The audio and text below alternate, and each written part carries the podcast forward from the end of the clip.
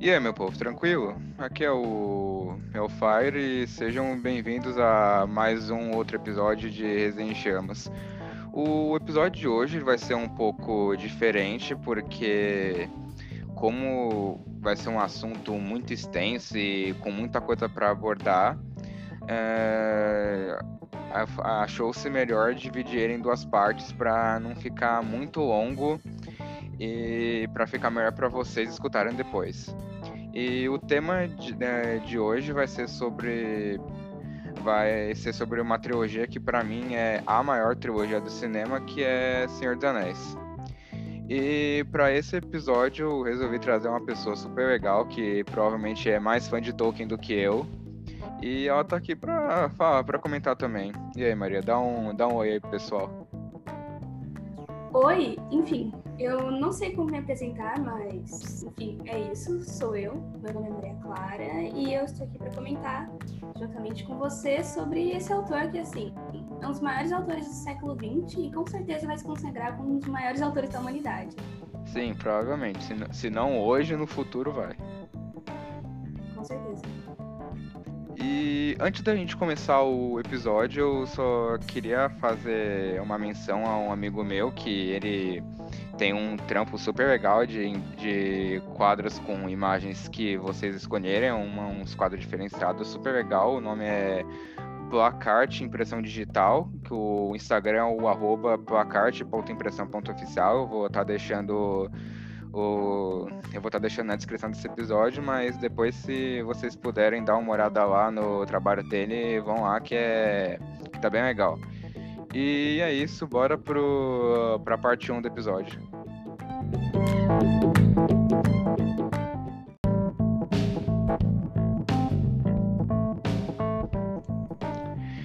Então, pra, nessa primeira parte a gente vai falar sobre o. vai dar um resumo geral dos livros, uma contextualizada, uh, uma. fazer também uma comparação com livros e dizer se muda muito ou não, o que muda, o que não, uh, o que não muda.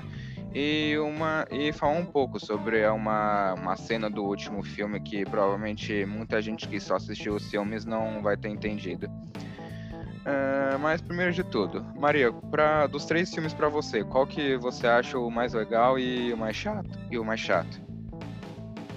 Assim, o que eu vou falar é bastante clichê para quem gosta do universo, mas eu não consigo evitar. Para mim, o melhor filme é o último, O Retorno do Rei, e eu não sou muito fã do desenvolvimento das duas torres. Por quê? Eu achei que, diferentemente do livro, o filme acaba se arrastando demais, se estendendo em alguns pontos que não precisavam ser tão. Uh, como posso dizer? Tão exploradas dentro do universo cinematográfico. E eu acho que é um pouco maçante assistir o filme, mesmo ele sendo um dos mais curtos e baseado no livro mais curto da trilogia. Já o Retorno do Rei eu gosto bastante, tanto do filme, tanto do livro, porque falando especificamente do cinema. O design do filme é muito bem feito, os gráficos. Se eu não me engano, este filme é o filme com mais mortes por batalha da história do cinema. Ou seja, eles conseguem retratar bem a história de uma guerra que no livro é tão bem explicada. Então, eu gosto bastante do desenvolvimento desse último filme e eu acho que, mesmo o segundo não sendo muito bom, na minha opinião, ele consegue manter uma linha de raciocínio que perdura até o terceiro e cria esse universo que é tão impressionante. É, eu também sou da mesma opinião que você. Eu, eu para mim, o melhor dos três filmes é o Retorno do Rei e o mais chato é o As Duas Torres. Mas, assim, mesmo para mim o Duas Torres sendo o mais chato, ele tem uma das melhores batalhas, na minha opinião, do universo de Senhor dos Anéis e Hobbit, que é o que é a Batalha do Abismo de Hel, que para mim aquela batalha é, é sensacional. Mas o 3 é o 3, é o filme que o anel finalmente é destruído, o, o Aragorn ele recebe a espada, a, uma nova espada, que é, foi feita a partir dos fragmentos daquela que é da antiga espada do Isildur. É o, é o episódio que tem a batalha de Minas Tirith, que é incrível, principalmente quando o triozinho da alegria, Aragorn, Aragorn Legolas e Gimli chegam com os fantasmas. Para mim, eles são uh, eles são incríveis essas, essas cenas que por isso que fazem ser o 3 para mim o, o meu o meu filme favorito da trilogia. E passando para comparação com os livros, assim, uh, ah, para mim, um que é bem fiel uh, em relação ao uh, aos livros, assim, eles não acho que mudou tanto. Foi uma adaptação de livro para filme legal, óbvio, tem algumas coisas que poderiam estar lá, não sei por que não estiver, não sei por que não estavam, como por exemplo, uh, muita gente que não assisti, não leu o, o, Sociedade, não vai saber quem é o Tom Bombadil, que é para mim é um personagem que incrível que podia ser bem mais bem mais explorado assim. Acho que daria para colocar ele de uma forma interessante na no filme. Antes de continuarmos falando sobre os livros e os filmes em si, eu acho legal a gente resumir um pouco sobre a vida do Tolkien agora, porque dentro desse universo fantástico que ele criou, a ponto de criar um idioma próprio para ser trabalhado, dentro de todo esse contexto incrível que é da Terra-média, tem várias referências à vida pessoal do autor. Então, antes de efetivamente começarmos a falar das diferenças entre os livros e os filmes, eu acho importante dar esse resumo sobre a vida dele. Sim, sim. Você quer começar falando um pouquinho? Pode ser. Bom, ele, o John Robert Rowell Tolkien, eu espero que eu tenha falado o nome dele certo. Porque, é, é difícil de pronunciar mesmo esse. Exatamente. Ele nasceu na África do Sul, ao contrário do que muita gente pensa, mas foi criado a vida inteira na Inglaterra e se considerava um inglês. Ele era tão inglês quanto a Rainha Elizabeth, porque seus costumes, os hábitos que ele tinha, todos, relacionados, todos eram relacionados a um inglês tradicional. Ele tinha uma paixão muito grande pelo país dele, mas sem excluir uma paixão que ele tinha pelo fantástico, pelo mundo, pelo conhecimento de novas culturas, principalmente da cultura europeia. Então, ao longo de toda a sua vida, ele estudou muito sobre mitologia, sobre contação de histórias no geral, e com todo esse repertório, ele conseguiu desenvolver, dentro da cabeça dele, um mundo paralelo relacionado a diversos elementos que nós temos na nossa realidade e que acabaram tendo esse peso tão importante, tanto para a história da literatura inglesa quanto para a história da literatura mundial. Exatamente, porque só o fato dele ter criado um idioma, no, uma língua nova, que não só uma, mas mais de uma língua nova, já é algo já, é, já é algo sensacional, porque você tem que pensar, não é só ah, pensar uma palavra ou outra, não, você tem que pensar em um alfabeto, em como vai ser esse alfabeto, como que vão ser as construções, as, no, a, vai, as normas gramaticais, uh, como que, sei lá, se na, naquele idioma que você vai gravar vai ter um adjetivo, o que, que vai ser um advérbio, só para isso ter, ter criado um, um idioma uh, próprio já faz uh, dele, para mim, um dos melhores escritores de fantasia que tem. E aquilo que você falou de muita gente achar que ele nasceu na Inglaterra, só que ele nasceu na África do Sul, é a mesma coisa do Fred Mercury. Muita gente acha que ele nasceu na, na Inglaterra, mas ele nasceu no continente africano também, na época que era uma. Na época que, que era uma, uma das colônias inglesas. Eu não lembro se foi na África. Na, uh, em uma colônia que hoje corresponde à África do Sul ou outro país, mas eu sei que ele nasceu na, uh, na África também. E assim, as relações pessoais do Tolkien são muito interessantes. A relação que ele teve com o Lewis, escritor do. Crônica de Narnia. É isso. Nossa, eu falei isso faz maravilhas. Eu confundi com, com o Lauren esquece. Enfim, eu buguei bastante agora, mas tudo bem. É... Fato dele ter tido essa amizade mostra, assim, a influência que ele tinha, porque o Lewis era mais velho do que ele, se eu não me engano, ou se não tinha uma idade parecida, e já tinha um prestígio um pouco maior antes do Tolkien começar a emplacar tanto.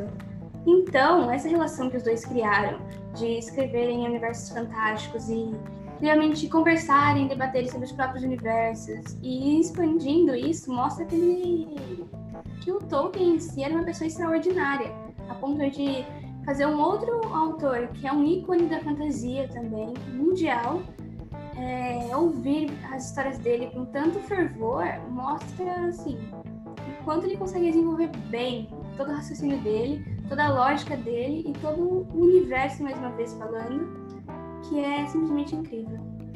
Sim, e o Tolkien foi muito influente no Lewis também, por um sentido que, se eu não me engano, foi por causa do Tolkien que o Lewis se, converte, se converteu no, ao catolicismo. Porque o Tolkien era. Vai, ele não era um católico fervoroso, mas vai. Ele podia se dizer que ele era praticante, vai. É, ele era bastante adepto ao catolicismo. Tanto que vários conceitos na própria, própria trilogia do Senhor dos Anéis, não tanto nessa trilogia, mas em outras obras dele, tem alguns elementos que dá para relacionar muito bem com o catolicismo. Ele, dentro do contexto de época que ele viveu também, ele era um católico praticante, como você disse, não fervoroso, ele não era agressivo nem nada do tipo, mas ele era muito ligado à religião, à questão da espiritualidade também. Sim, sim, por causa de muitas, muitas coisas também, que muitas referências a, a tradições cristãs, mas isso já é algo que a gente vai deixar para a segunda parte.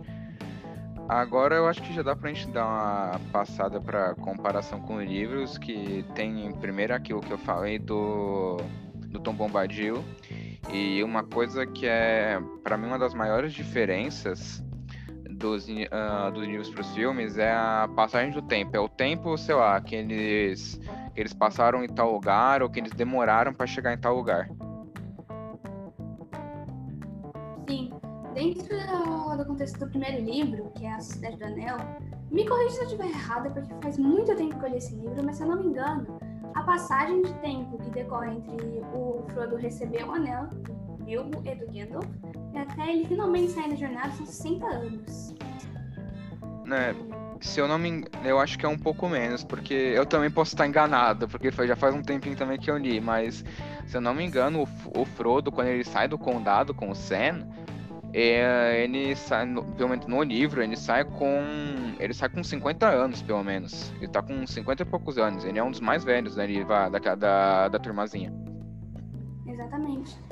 Ele já não é mais um, um, jovem, igual. Isso é uma coisa que retrata no filme, ele sendo muito jovem e amadurecendo na viagem, porque eu achei uma coisa, uma boa sacada do filme.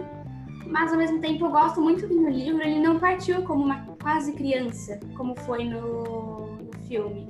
No livro ele já amadureceu, já entendeu um pouco mais das responsabilidades dele e acaba se construindo. Tanto que quando ele termina a viagem, ele tem quase o pensamento de um veterano de guerra, que é o que ele é, mas uma idade não tão avançada dentro da, da linha de vida de um hobbit. Sim. Então, eu acho isso muito interessante, as duas maneiras que eles construíram a maturidade intelectual do Frodo. Sim. ambas muito bem desenvolvidas. Sim, é algo bem diferente. E além do mais disso, de perso... Uh, falando de Frodo, uma coisa que, é, que você falou também é esse negócio da personalidade. Que logo no. Se você pegar o livro, logo no início, quando eles saem do condado, o Frodo já é um cara mais, mais sério, mais com as ideias mais já na cabeça.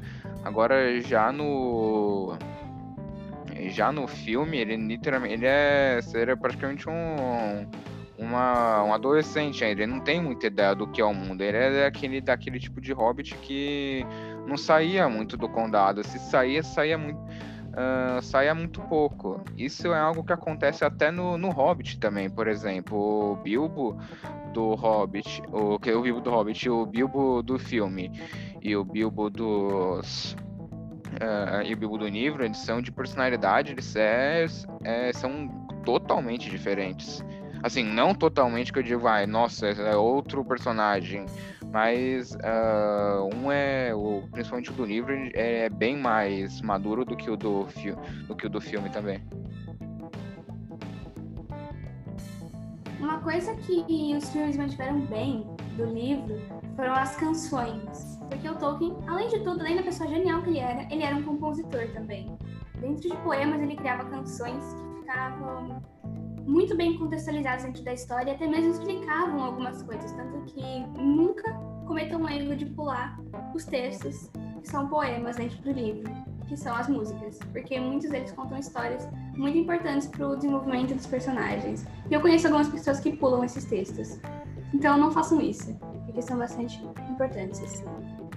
E pensando em tudo isso, o jeito que adaptaram as músicas para o filme, eu achei que ficou muito bem feito. E parêntese, um elogio à trilha sonora da orquestra que fez a composição clássica do Senhor dos Anéis, porque é uma das trilhas sonoras que eu mais gosto, que eu mais gosto assim, do cinema. Eu acho incrível. Sim, as músicas são incríveis. Por exemplo, aquela música que é tipo a música tema de Rohan. Que é, por exemplo, quando eles chegam em Rohan, toca, toca, toca aquela música. Uh, ou, por exemplo, quando tem aquela. Eu não, sei, eu não, sei, se já é nessa batalha do, do final do Abismo de Hell, mas em outro momento também é aquela, essa mesma música tema do Abismo de, de, oh, de Rohan. Pra mim é incrível. A própria, vai, a musiquinha, a melodia de fundo do, daquela cena final da coroação do, do Aragorn. É, é sensacional. A, a, música do Condado, que provavelmente é a música mais icônica de Senhor dos Anéis e Hobbit, que mesmo vocês tendo, tendo visto, sei lá, uma ou duas vezes só um dos filmes, ou pelo menos, sei lá, só o primeiro filme ou um, um dos filmes do Hobbit, você, você escutar aquela música, você, isso já vai te dar um gatilho e você vai começar a pensar que você já escutou essa música em algum lugar.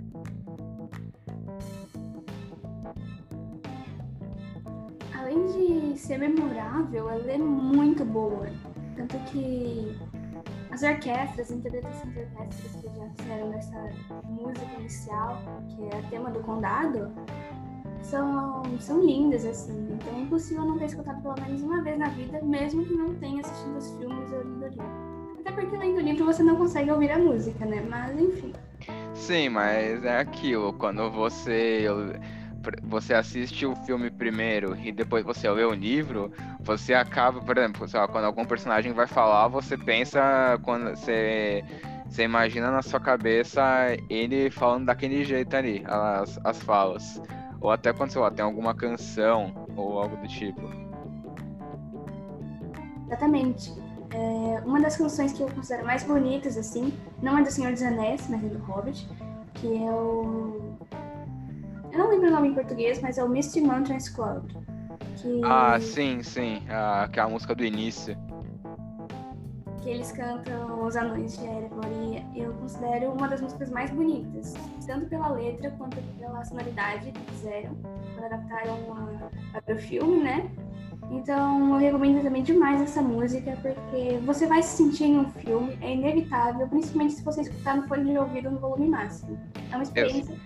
Exato. E tanto a versão em português quanto a versão em inglês, as duas elas são é, elas são incríveis, porque tanto, sei lá, o, o ator que faz o, o Thor enquanto o dublador do Thor, os dois eles fizeram um trabalho sensacional. Com certeza.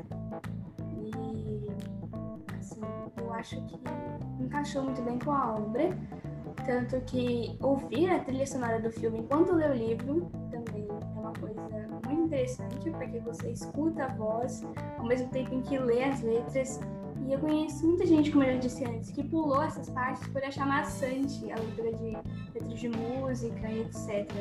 Então, ler enquanto ouve, obviamente tem alguns cortes, adaptações, etc. Mesmo assim, ajuda demais e dá uma experiência totalmente diferente da leitura do livro. Sim, porque pode ser um pouco maçante. Sim, porque tem uma canção ou outra que não é só, não é sobre algo importante, algo do universo, é só sei lá, uma canção, uma canção, sei lá, sobre batalha, sei lá, sobre uma vida feliz no campo, não é algo tão relevante assim. Agora já tem outras canções, uh, como por exemplo aquela do que eu já vou emendar, que eu já vou emendar com isso, eu já quero emendar com isso já. A do juramento, o juramento de Elendil, que é aquela cançãozinha que o Aragorn canta no, no final da no final do retorno do rei, da coroação dele. Uh, aquilo, se, se você pegar aquele. Ele canta em élfico, aquilo lá. Se eu não me engano, é, é élfico em que ele tá cantando. É, se você pegar para traduzir, você vê que tem é, é, é, bem mais do que uma simples sequência de, ver, de verbos em élfico. Tem toda uma história por trás ali.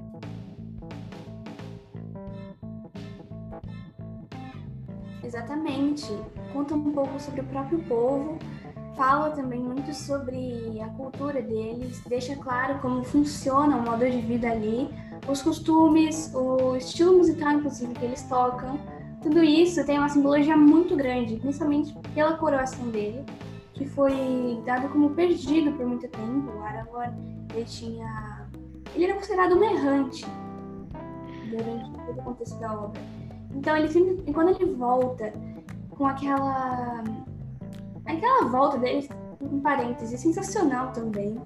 Sim, aquela, e... sim, aquela que ainda aparece no, na Batalha de Minas Tirith com o Exército Fantasma e o. Exatamente. O Gimli e o Egos. Essa cena, pra mim, é uma das melhores que tem. Exato. E ele voltando com aquela imponência toda, é... trazendo consigo todo aquele símbolo de esperança de uma batalha que está prestes a ser vencida, com a música no fundo, na hora do juramento, ele se tornando rei, é um dos momentos mais emocionantes obra no geral. Sim, e para quem não sabe o que o Aragorn disse, porque como eu disse, como eu falei, ele, ele recitou aqueles, as, aquelas palavras em élfico, uh, é, base, é basicamente isso, que né, são possíveis, interpreta possíveis interpretações, mas a mais comum e popular é é um juramento que o Elendil, o Elendil fez, que para quem não sabe, Elendil é aquele cara que no início do filme do Sociedade do Anel, que os que o Sauron ele dá um porradão nele, aí ele cai morto e depois o filho, que é o Isildur, pega a espada e a espada tá quebrada, mas enfim. Esse é... Isildur faz tudo o que ele pode fazer de errado do começo ao fim. Ele é um personagem que se você ler e não passar raiva, você não é humano. É Exato. Exato. E assim, esse foi um juramento que eles que o Elendil fez quando ele chegou na Terra Média, porque o, Elendil, como ancestral do Aragorn, ele não era Terra Média, porque eles vieram de uma terra chamada Númenor. E, é, e essa era uma terra, Númenor, eu, pelo que eu entendi, é, é um tipo de uma grande, de uma grande ilha que tinha. Eu, eu, pelo menos, interpreto isso como uma referência do Tolkien à cidade de Atlântida, porque a história é, tipo, bem parecida. No menor era uma grande, lá, civilização, assim, um grande reino, e só que depois houve uma, houve uma guerra e ela acabou afundando, e quem restou dos... O, dos, dos Númenóreanos que restaram, eles navegaram e chegaram na Terra-média. Por isso que eu acho que isso parece uma, para mim, é uma referência do Tolkien, a cidade de Atlântida, mas enfim. E quando eles chegam, ele faz esse, quando o índio chega na Terra Média, ele faz esse juramento que diz o seguinte: uh, do grande mar à Terra Média eu vim. Permaneceremos aqui eu e meus herdeiros até o até o fim dos tempos. Meio como se meio como se ele estivesse dizendo, dizendo, ah, agora que é o nosso lar. Basicamente ele defendeu a Terra-média e toda a geração dele foi muito importante para o próprio, próprio crescimento assim, da, da nação como um todo, principalmente a nação dos homens. Então, o desenvolvimento dele, essa chegada dele, foi um momento crucial para a história da Terra-média, porque o Tolkien era tão incrível que criou uma história, uma história como se fosse a história da humanidade para um universo ficcional. E isso é bem complexo e interessante. Sim, sim, o jeito que ele, que ele adapta acontecimentos da humanidade pro, pro universo dele, para mim, é, é sensacional. Outra coisa que eu acho importante destacar e que foi, para mim, um defeito dos filmes mas eu entendo, é compreensível, até porque eles não podem adaptar 100% do que acontece no livro para o filme, porque senão já tem três horas cada filme aproximadamente. Sim, a versão esten... e a versão estendida do Retorno do Rei tem mais de quatro horas. Então são quatro horas e meia, eu acho. Seria impossível adaptar tudo, então é muito compreensível. Mas mesmo assim, alguns personagens, como você disse, o Tom Bombadil, e vários outros que poderiam ser assim personagens muito memoráveis na obra se fossem adaptados para o cinema, é... eu senti falta, sabe? Então eu sempre recomendo também a leitura do livro para o conhecimento desses personagens, porque são personagens memoráveis, icônicos, que têm uma participação essencial e muitas vezes são até mais interessantes que o protagonista, porque convenhamos, o Frodo não é o protagonista mais interessante. É, o, é o, o Sam é mil vezes mais protagonista do, do filme do que o, o, próprio, o próprio Frodo. O Bilbo é mil vezes é um milhão de vezes melhor que o Frodo.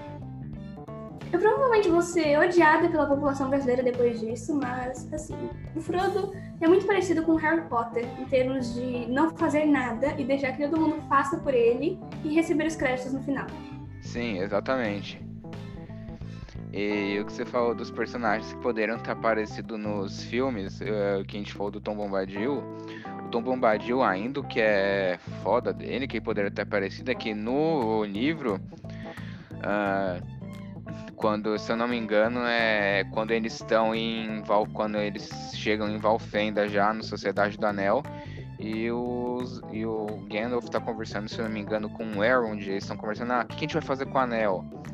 Ah, uh, aí não sei quem fala, ah, mas isso, bom, isso o Tom Bombadil, se a gente desse pra ele. Aí acho que o Gandalf simplesmente fala, ó, não seria bom, porque o Tom Bombadil simplesmente ia pegar e largar fora. Isso pode parecer, lá, isso pode não parecer nada, mas tem todo um, um significado por dentro, porque o anel é o objeto de maior tentação, é um objeto que tem uma que exerce uma pressão sobre o portador é, imensa.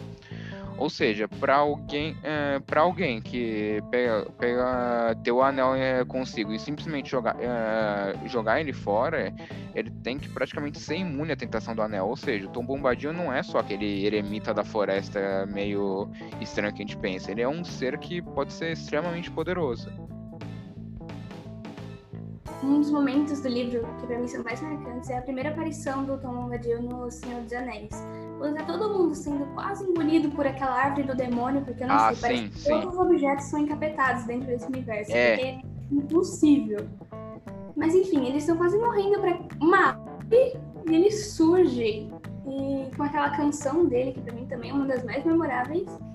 E essa aparição dele já mostra o poder que ele tem porque ele, tanto que ele não se enquadra em nenhuma das espécies comuns na, da Terra-média. Ele é um ser à parte, ele é, ele, ele é quase como se fosse a própria espécie e tem essa conexão com a natureza a ponto de parar aquela árvore que estava presa engolir eles. Então, eu acho isso fenomenal também. E seria muito interessante ele ser pelo menos mencionado nos filmes ou ter uma aparição rápida, porque ele teve essa importância principalmente pela conexão dele com a natureza e entender todos os males que estavam chegando simplesmente por essa observação totalmente perspicaz. Per... Buguei. Perspicaz. Ai, hum, caraca, não sei mais falar. Calma. É... Esqueci o que eu falar, lembrei. Perspicaz que ele tinha. Ok, saiu. Sim.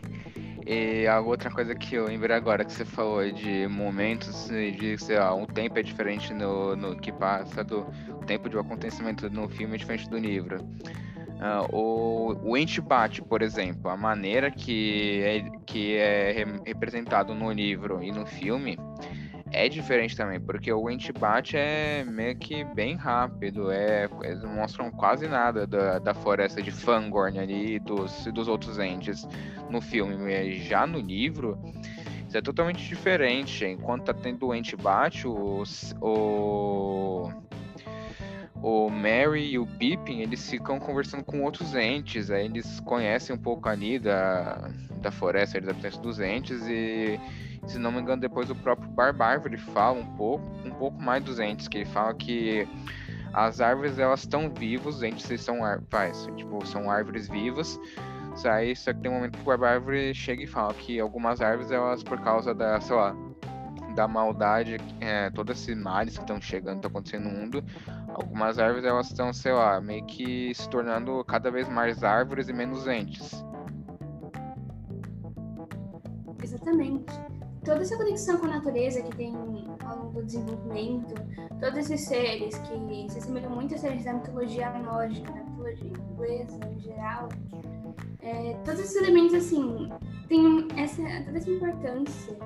E eu acho que no filme faltou um pouco de destaque para eles, talvez. Porque tem tanta história por trás, tanta, tanta coisa, né? Mas, de novo, é compreensível, porque senão seria uma adaptação não sei mais falar, uma adaptação impossível de se assistir. Seria muito longo. Sim, ficaria algo muito muito ma muito maçante assim, porque convenhamos, passar quatro horas e meia dentro de um cinema seria insuportável. Sei lá, o máximo que o povo aguenta, sei lá, é três horas, três horas e pouco, que é um tempo de um Senhor dos Anéis da Vida, é um tempo de um Titanic, é o tempo, sei lá, de um Vingadores Ultimato, se eu não me engano também. Então, todo esse, esse você falou da duração, foi o ideal. Eles adaptaram tudo que era necessário para o entendimento de uma pessoa que, por exemplo, ver o filme e não sentir interesse em ler o livro, porque acontece, muitas pessoas veem só o filme e não, não tem interesse em ler o livro, o que é normal, não tem problema nenhum. E, então eles é, conseguiram adaptar tudo isso de uma forma bem estruturada, que dá para conhecer boa parte do que acontece ali mesmo. E eu acho que assim, os defeitos são poucos, ao contrário do Hobbit, que tem muitos defeitos na adaptação. Muitos, é, são personagens que foram inventados só pro filme, ou personagens que deviam, sei lá, morrer no início, mas até o último filme eles estão vivos, como o próprio Azog, por Exatamente. exemplo. Isso é meio que um spoiler, mas acho que não tem problema. O Azog ele morre, ele morre, nem aparece no livro direito, aparece é, é só... mencionado. Sim, só fala que ele morreu na Batalha de Moria. Exatamente. E não, no, no filme ele teve todo um papel importante, que foi, spoiler de novo, ele matou o Thorin, fez muita coisa, então tem algumas adaptações que acabam sendo bastante absurdas. Mas eu acho que o Senhor dos Anéis não fez isso, fez uma adaptação muito boa, muito conveniente ainda. Então, assim, e, ah, tem críticas quanto ao filme? Sim, mas não vou reclamar de barriga cheia porque ficou muito bem feito. Sim, outra coisa do, do Hobbit também é a. É eu esqueci, agora eu esqueci o nome daquela. Daquela, daquela elfa que é o par, o par romântico. É a Taurel, que é o, é o par romântico, se não me engano, do Kine, que é o aquele anão de cabelo, de cabelo preto, que é sobrinho do Thorin. Que eles foi algo que eles inventaram só para criar um par romântico, que não é um foco do, do Hobbit, porque uh, isso até acontece, por exemplo, o filme acabou fazendo um pouco isso também, de tentar criar um romance ali. O Aragorn com a, com a Arwen. No, o, no filme, você vê que tem todo um romance, não sei o que. A Arwen tem daquelas visões do filho deles e que não sei o que. Já no já no livro, isso não é, não é assim, muito foco da relação dos dois, óbvio. Os, uh, no livro falam que os dois eles têm alguma coisa, mas não é tão. Sei lá, não, é forçado, mas não é tão evidente assim. Não é algo tão forte assim como no, como no filme. Sim, de fato. No livro tem um. Eles são mencionados juntos, assim. As poucas menções são mais em batalhas mesmo, em momentos mais importantes da obra. Mas no filme, eu acho que eles fizeram todo esse desenvolvimento deles quanto casal para poder atrair mesmo as pessoas a assistirem, porque as pessoas geralmente gostam de ver isso no cinema. Então, acho que foi inteligente da parte deles, justamente para prender as pessoas dentro do, filme, porque muitas pessoas buscam muito isso em filmes de ação, aventura etc. Então, acho que dentro do filme coube colocar aquilo, mas, como você disse, no Hobbit ficou forçado. Então, no Senhor dos Anéis é uma coisa que acaba, que acaba sendo bem natural e desenvolvida, mas no Hobbit, algumas coisas simplesmente você não pode trazer pro universo que não, só porque elas simplesmente não estão no livro, você acha que vai dar bilheteria se você colocar. Porque acaba ficando forçado, igual ficou com o Hobbit. Exato, por isso que você acha que isso também reflete um pouco, sei lá, na, no fator. Óbvio, o Hobbit teve até um grande faturamento, mas não tão grande quanto o Senhor dos Anéis. Acho que isso afetou um, acho que isso afetou um pouco o desempenho dos, o desempenho dos filmes, assim, na, no cinema.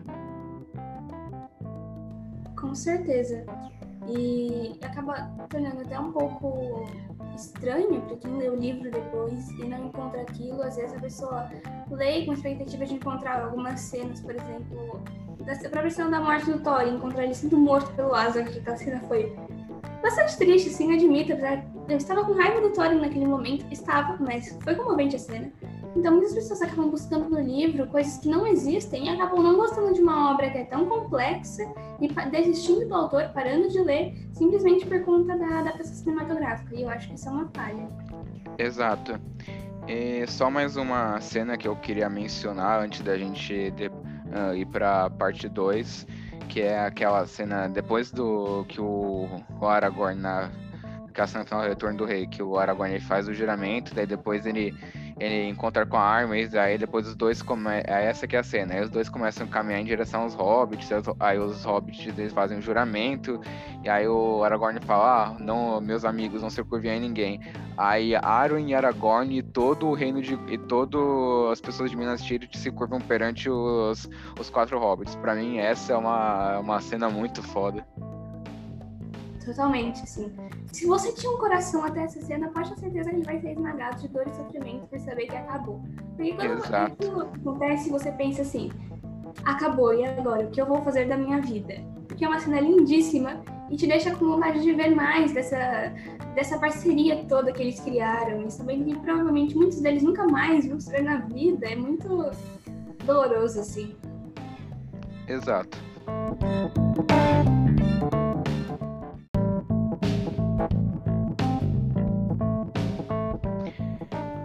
Isso, gente. Acho que para essa parte 1 ficou legal e agora vamos para vamos para parte 2 do episódio.